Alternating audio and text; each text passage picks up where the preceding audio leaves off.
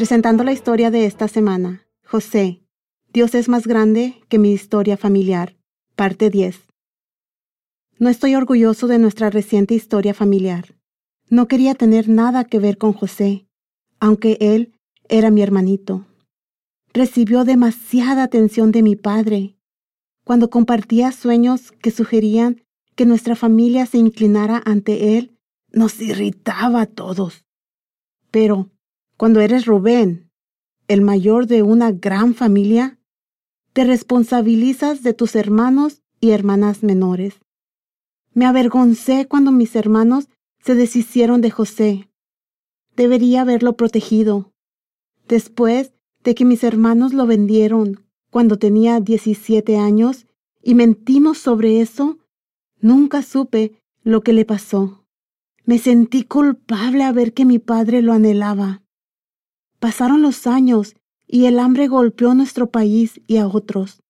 Nos obligó a ir a Egipto dos veces para comprar grano para comer. Hoy, mis hermanos y yo estamos delante de Safenat Panea de Egipto, un poderoso funcionario del gobierno encargado de la distribución de granos. Hemos tenido tratos extraños con él. Hoy es el peor. Creo que nos veremos forzados a darle a mi hermano menor Benjamín.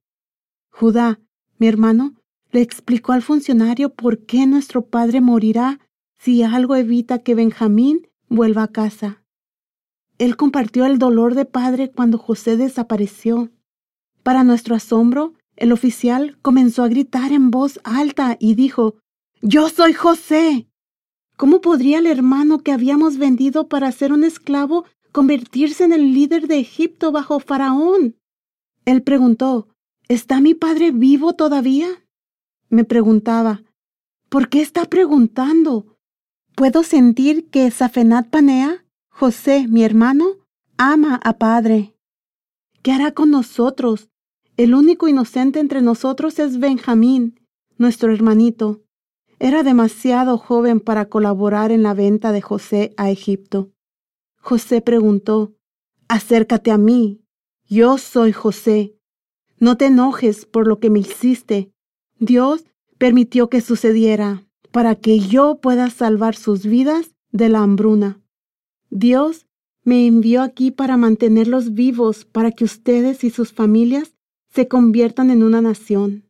Ahora sé que fue Dios quien me envió aquí, no tú. Es Dios quien me hizo consejero del faraón, jefe de todo su personal del palacio y gobernante bajo a él. Ni tú, ni yo podríamos hacer que esto sucediera. Prisa, vayan a casa. Díganle a papá, José está vivo y en Egipto. Este es su mensaje para ustedes. Dios me ha dado una gran autoridad en Egipto.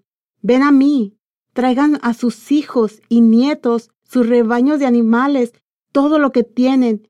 Yo cuidaré de ti y vivirán en Goshen, Egipto. Si no se mueven, serán tan pobres como los mendigos. La hambruna ya ha pasado dos años y continuará durante cinco años más. Mis hermanos, mírenme, hemos envejecido, excepto Benjamín, el más joven, pero él y tú pueden reconocerme. Díganle a Padre todo lo que han visto aquí y cómo soy honrado. Tráiganlo rápidamente.